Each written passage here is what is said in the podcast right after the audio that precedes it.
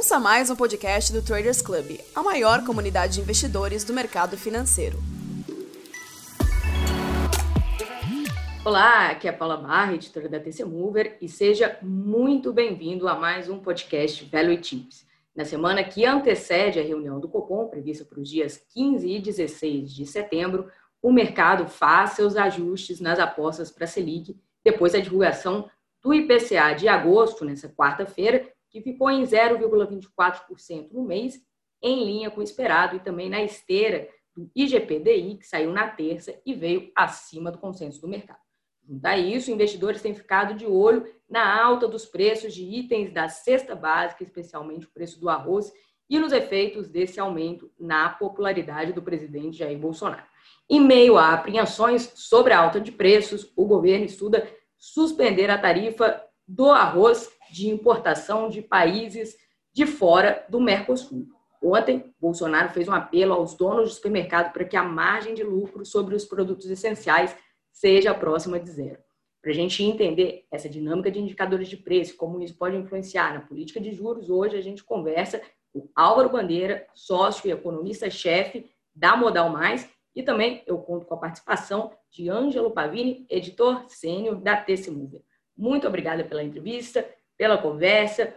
Tudo bem, Paula. Eu que agradeço estar com vocês aqui, com o Pavini, que eu não, não falo com ele há algum tempo. Enfim, é sempre um prazer estar com vocês e com quem nos ouve. Né?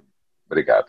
Tudo bem, tudo bem. Um prazer também conversar com o Álvaro novamente aí, saber um pouquinho aí da, dos mercados também, da, das tendências da economia aí. Muito bom, muito bom conversar e participar. Bom, e para a gente começar, a inflação do Brasil, medida pelo IPCA, veio em linha com o esperado, mas maior, o maior número para o mês em quatro anos, embora tenha desacelerado em relação ao mês anterior, julho. Álvaro, como que você viu aí os dados do IPCA? É exatamente isso, Paulo. Quer dizer, ele veio mais fraco do que, é, um pouquinho mais fraco do que o mercado esperava, pouquinho mais forte do que nós lá no modal tínhamos como previsão, a gente tinha 0,17 vezes 0,24, mas já mostrando alguma desaceleração em relação ao mês anterior, de 0,33.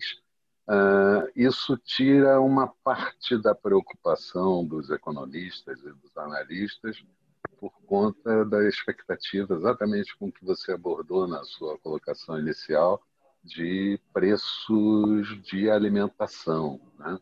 Uh, e você falou do arroz, o arroz é certamente um dos produtos que chama mais atenção. O arroz sai, sei lá, de 15 para 40 uh, reais o saco de 5 quilos no mercado.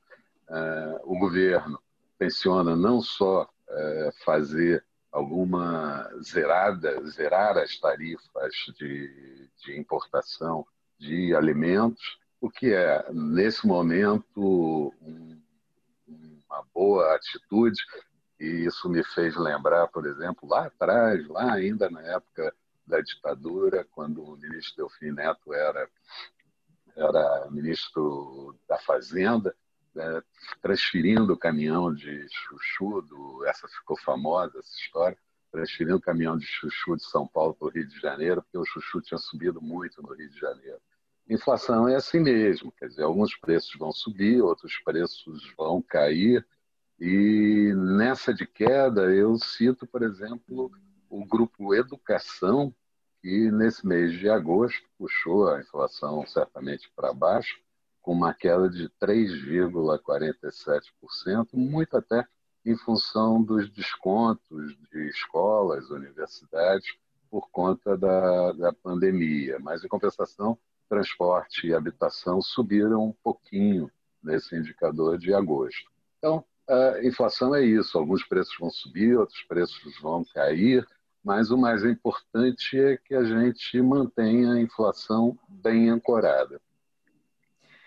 Ô, Ângelo, se você quiser uh, fazer alguma pergunta, alguma colocação aí, fica à vontade. Tá?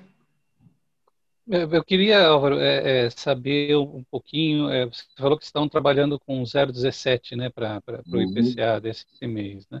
Vocês estão é. esperando é, para fechar esse ano em quanto o, o IPCA? E para o ano que vem, você acha que, que vai verdade, ter pressão verdade, ainda?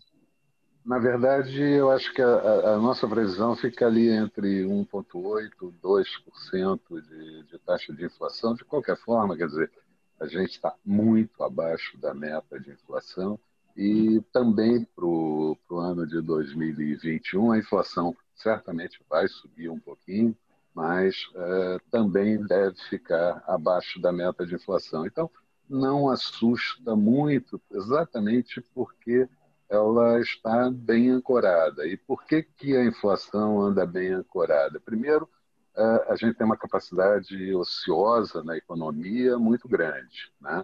que ainda pode ser ocupada uh, se o emprego aumentar, se o nível de renda da população melhorar, e certamente andam muito baixo. Tem um hiato de produto, uma diferença entre o que se pode produzir e o que se pode consumir. Tem exatamente a expectativa baixa de inflação e abaixo da meta tanto para 2020 quanto 2021. Então, não vejo grande problema com relação à inflação. É só controlar um pouco essa área de alimentos e deixar a economia crescer um pouco, crescer do jeito que vem crescendo, ah, mas eh, certamente eh, com o Banco Central administrando essa situação. O que acontece é que com esses dados e a, expectativa já para setembro era de que o Banco Central não ia mexer na taxa Selic. Para quem não sabe, a taxa Selic está em dois pontos percentuais, nunca esteve tão baixa. Uh, e pra, para o ano de, de 2021, o Banco Central trabalha, e o, a Focus trabalha com 3% para o IPCA, portanto, também muito abaixo. Então, o quadro é, na área de inflação, muito tranquilo. As preocupações que os economistas todos têm são com outros departamentos, com outras é, situações da economia, mas não exatamente com relação à inflação. Bom, é, isso tudo é, considerando que a gente possa pensar que aquela situação toda de que a reforma administrativa vai caminhar, que a reforma tributária vai caminhar, que não vai haver é, furos no teto de gasto, enfim. É, se não tiver é, nada disso, se não acontecer nenhuma situação um pouco mais anormal do que se pode esperar, e tem muita coisa a passar ainda pelo Congresso Nacional, certamente a inflação deve ficar comportada, pelo menos nesse final do ano de 2020 e no ano de 2021 também portanto, sem grandes modificações também no que diz respeito à taxa Selic. Paula Pavini. Para a Selic, para essa próxima reunião, vocês trabalham com alguma projeção de corte?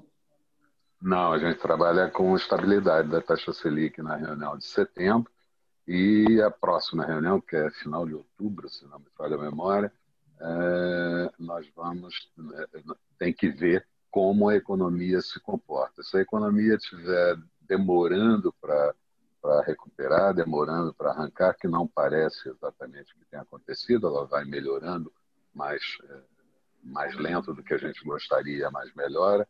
É, poderia ainda ter, quem sabe, uma queda pequena da taxa Selic, mas não mais do que 0,25, não mais do que a taxa Selic fechando o ano em 1,75, porque depois ela vai ter que subir para segurar um pouco a pressão inflacionária.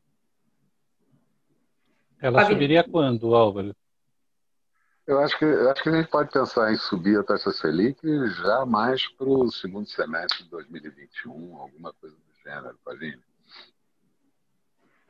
E aí você pode ter uma pressão, uma pressão da inflação um pouco mais forte, né? Alguma coisa é, mais. Pois é, é, pois é. E tem que ver e tem que ver como é que essas coisas todas de reforma administrativa, tributária, teto de gasto, lei de responsabilidade fiscal, regra de ouro, enfim, o orçamento que não contempla a Renda Brasil, que não contempla a Fundeb, é, que é o Fundo de Educação, né? E como é que tudo isso vai se comportar para frente para a gente ver quais são as pressões inflacionárias. Do lado do Banco Central, central e como os economistas gostam de dizer, ceteris paribus, né, tudo permanecendo constante, como parece indicar, uh, não teria grande problema. Agora, se o quadro mudar no Congresso Nacional, se as reformas demorarem a chegar, certamente a gente pode ter uma pressão inflacionária maior e aí o Banco Central agir uh, antecipadamente ao que a gente está esperando. Bom, é, ontem né, saiu o IGPDI e trouxe uma alta acima do projetado pelo mercado, é, em contraposição ao IPCA que vem em linha hoje. Por que, que essa diferença? Por que essa diferença? Por que, que a pressão do preço do atacado é, retratada no IGPDI ela não tem reflexo no IPCA ainda? Eu acho que ela vai ter um pouco mais para frente, né, na hora que, que os produtos vêm para o mercado. É, é, é, a própria composição de cada um dos, dos, dos índices. Né? É, você uhum. vê que a gente está tá falando de um IPCA ao redor de 2% e a gente está falando de um IGP DI da ordem, um GPM da ordem de 13%, enfim, alguma coisa do gênero. Então, é, você vê que tem um descolamento muito forte, mas esse descolamento existiu também no passado, quando o IGPI caiu, o GPM caiu mais fortemente e o IPCA não tanto. Quer dizer, é, é a composição do próprio índice e como é que isso acaba se transferindo em aumento de preço no mercado consumidor. Paulo. Certo. É, você citou aí alguns é, riscos é, fiscais aí no caminho, né? E agora recente também a gente teve aí o presidente Jair Bolsonaro, né, pedindo aos empresários que tem um patriotismo para evitar aumento de preços, é, e no meio que na contramão aí da política liberal defendida pelo Guedes, né? Como que você viu essa declaração? Isso ainda coloca mais ruído aí no ambiente de Brasília? É, sempre tem ruído, né? Mas eu acho que é a função do presidente. Nesse caso, eu acho que é a função do presidente mesmo. Se você se lembrar, quando veio o Plano Real, é, se foi buscar boi no pasto, foi é, pegar boi no pasto, porque os, os pecuaristas tinham escondido o boi, enfim. É, eu acho que cabe ao presidente pedir um pouco de patriotismo, sim, é, mas essas coisas funcionam só para a grande mídia, porque é, o empresário está vendo exatamente o seu lado. Né? Então, se ele não vai ficar constrangido se tiver que esconder produto, de esconder produto em determinado momento. Agora, cabe, cabe às pessoas, e na área de alimentos é bem mais fácil, porque você tem sempre é, substitutos, né? Se você não, não tem, se você tem o arroz caro, você substitui por outro produto, se você tem o feijão caro, você substitui por outro produto, e com isso você reduz a pressão de demanda, né? a pressão compradora, e os preços acabam tendo que cair. Na área de alimentos, então, é muito fácil. Tem algumas áreas que não dá para mudar muito, por exemplo, educação, por exemplo, transporte, enfim, todos os preços administrados. Aliás, preços administrados teve um comportamento bom nesse nesse nesse, nesse agosto veio com 0,78, a gente esperava mais, está saindo de 1,23 no mês anterior, no mês de julho para 0,78, então preços administrados já começaram a desacelerar um pouquinho. Os preços livres, eh, esses eh, oscilaram muito pouco, ficaram praticamente estáveis, né? E uma, uma, uma preocupação que a gente sempre tem é que nos subgrupos, o, o grupo de serviços, né, o, ele, ele sempre acaba, de alguma forma, antecipando o que, que vai acontecer é, com a inflação um pouco mais à frente. E o grupo de serviços absolutamente comportado veio com uma queda de 0,47 nesse mês de agosto, saindo de 0,10. Então, eu acho que inflação não tem problema. O problema está exatamente nas outras áreas, que eu já falei de reformas, o nível de endividamento do, do país, o endividamento público, que vai atingir certamente no final do ano 95% do produto interno bruto, e o Brasil é um país emergente, para um país emergente é uma, é uma relação é, dívida-PIB muito elevada. E como é que vai se lidar com isso? Porque tudo isso vai se refletir na expectativa futura da economia. Se vai chegar mais investimento, se não tem reforma, não tem investimento, se não tem segurança jurídica, não tem é, investimento. E isso tudo acaba se, se referindo ao futuro e se a gente não conseguir preparar o futuro agora, o futuro certamente não vai ser bom. Pavini, tem que quer, quer fazer alguma pergunta? É, eu, eu, queria perguntar para o Álvaro, ele falou justamente da, da, das expectativas ancoradas, né? É, ah. eu, eu, queria, queria que você detalhasse um pouquinho mais é, o, o, que, quais são essas ameaças, né? Você falou da, da questão da dívida PIB, a questão da, da, do ajuste fiscal, né?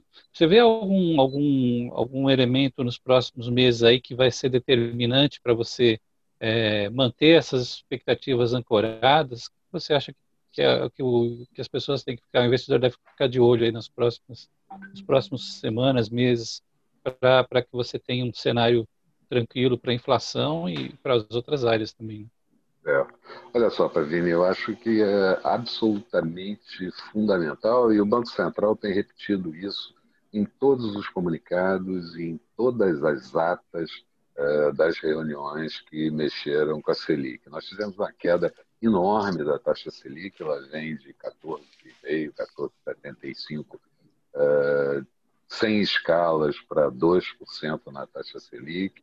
É, isso reduziu um pouco as outras taxas de juros praticadas no mercado, um pouquinho só, é verdade, mas reduziu. É, e a gente e o Banco Central fica aguardando o que, vai acontecer em termos de reforma tributária, como é que essa reforma tributária vai ser gestada e em que velocidade ela, ela vai aparecer para começar a mexer na economia, a reforma administrativa, que é fundamental, a gente já viu pelo projeto encaminhado na semana passada que ela não mexe com os servidores atuais, é, portanto é muito mais de longo, de efeito mais de longo prazo do que algum efeito em todos os indicadores de conjuntura do Brasil no curto prazo. Uh, como é que a gente vai lidar com uh, o pós-crise, né, o pós-pandemia? O Brasil sai a expectativa de superar, de, perdão, de déficit primário do Brasil antes da, do Covid-19 era de um déficit de 124 bilhões de reais.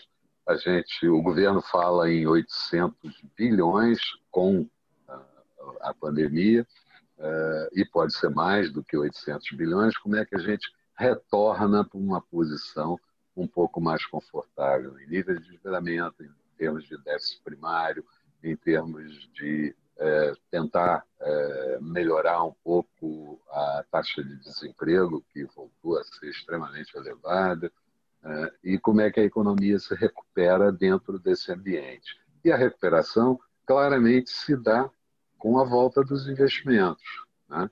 O, o governo tenta, com, o Pró-Brasil, é, fazer, com Renda Brasil, com Pró-Brasil, perdão, é, fazer é, algum volume de investimento público, mas o ideal, é até porque o governo não tem recursos para investir em grande monta, isso é sabido e falado a toda hora, é, e como que você atrai o investidor, seja o investidor local, o empreendedor local, seja o investidor estrangeiro, porque esse é que é absolutamente fundamental, porque esse é que vem participar de privatização, que vem participar de concessões, que são também absolutamente fundamentais para reduzir o tamanho do Estado.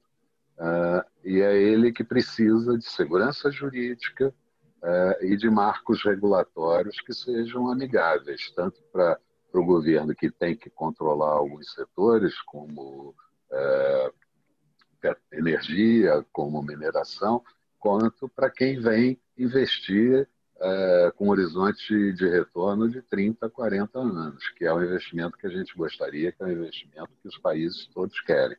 Então, eu acho que tem que atentar qual é a postura do governo em encaminhar reformas e qual é a postura uh, do Congresso Nacional em aprovar essas reformas e aprovar dentro do, do que deveria ser o mais próximo do ideal. É claro que você tem sempre alguma discussão nesse meio do caminho e tem sempre que tirar alguma coisa e colocar outras coisas, mas uh, que não mude muito o efeito, ou seja, controlar uh, o déficit fiscal, uh, não furar o teto de gastos. O, lembrando só uma coisa, quer dizer, o Brasil entrou nessa crise já desequilibrado. E esse foi um dado ruim para o Brasil, porque aí desequilibrou mais ainda. E se a gente demorar a começar a fazer o reequilíbrio, o investidor estrangeiro, principalmente esse, vai embora do país. Quer ver um dado, por exemplo? É, só pegando um, um, segmentozinho curto, que é o segmento da Bovespa, é, o volume de recursos que os investidores estrangeiros tiraram da Bovespa é, nesse ano de 2020 até o último dia 4 de setembro, portanto, um dado bastante atual, foi de 85, quase 86 bilhões de reais sacados da Bovespa. Bom, nesse meio do caminho você teve é, lançamento de ações novas, lançamento de, de, ações de empresas já negociadas em bolsa, você teve mercado de debêntures, portanto a conta não é tão simples, mas é uma demonstração de que os investidores estão sacando recurso. É, os investidores estrangeiros que já chegaram a ter alguma coisa próxima a 15% do total da dívida brasileira, né, adquiriram 15% do total da dívida brasileira, hoje tem 9% da dívida brasileira. Então, isso é algum sintoma de que o Brasil precisa novamente endereçar essas reformas, precisa novamente fazer as coisas acontecerem em termos de marco regulatório, privatização, concessão, é, segurança jurídica para que os investimentos voltem para o país. E quer ver mais um exemplo? Taxa de investimento do PIB em relação ao PIB do Brasil no segundo trimestre, que é um dado recente que saiu a semana passada, 15%. Taxa muito, muito, muito, muito baixa. Então, uh, se você pegar, por exemplo, os tigres asiáticos na época do, do milagre asiático, é, o, a taxa de investimento em relação ao PIB chegava a 35%. Então a gente está falando de 15%, a gente precisa melhorar muito tudo isso para endereçar melhor o nosso futuro, Pavinho. Eu ia perguntar para o Álvaro se eh, como é que ele vê o impacto dessa manutenção dos juros aí é, sobre o mercado, sobre a bolsa, né? Você teve essa esse movimento todo de alta recente, depois ela deu uma parada agora, parou perto dos 100 mil pontos. É, será que com, com, a confirmação, o que, que, pode fazer essa bolsa voltar a subir e um pouquinho do impacto desse juros sobre o mercado? Vai continuar atraindo investidores? A gente estava falando de inflação ancorada e a Bovespa também ficou ancorada, né? Vamos pegar o movimento, quer dizer, a Bovespa chegou a bater ali, é, riscar praticamente os 120 mil pontos, é, veio a pandemia, ela veio a 61 mil pontos, quer dizer, caiu praticamente pela metade, e hoje transita ali na faixa dos 101 mil pontos. Mas também está ancorada. O índice Bovespa está ancorado há dois meses que o índice Bovespa está oscilando nessa faixa aí entre 100 e 104 mil pontos, às vezes rabisca os 105 mil pontos, às vezes vem rabiscar o 98, mas é fato que ele está nesse canal aí de 100 mil, 104 mil pontos. E quem fez a grande alta do, do mercado secundário de ações no Brasil foram os investidores, pessoas físicas, né? Uh, exatamente por conta do que você lembrou, taxa de juros muito baixa, uh, todo mundo muito insatisfeito com a remuneração uh, da renda fixa e buscando a aquisição de renda variável para tentar ver se consegue um retorno sobre as suas aplicações um pouco melhor. Bom, uh, você me pergunta como é que essa situação se resolve. Eu acho que se resolve também pela maior tranquilidade do endereçamento de reformas, de privatização, de concessão, de não ferir teto de gastos, enfim, é isso que vai fazer a confiança do investidor brasileiro voltar voltar forte, e do investidor estrangeiro também, que retirou já da Bovespa esses 86 bilhões de reais no ano, quando no ano passado inteiro, só para vocês terem uma ideia, foi de 44,5 bilhões. Então a gente já está quase ali o dobro e mal passamos a metade do ano. Então é preciso que é, os investidores locais e internacionais se sintam mais seguros.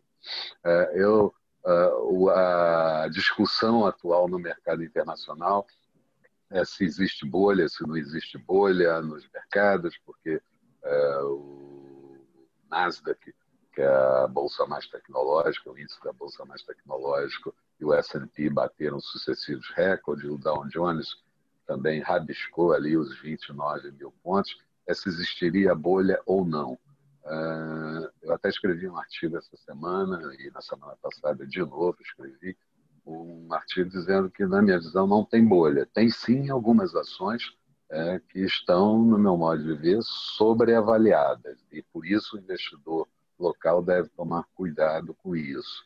Mas remetendo, a, por exemplo, às ações gigantes da tecnologia americana, é, tem algumas ações que, que precisam ser revistas em termos de preço.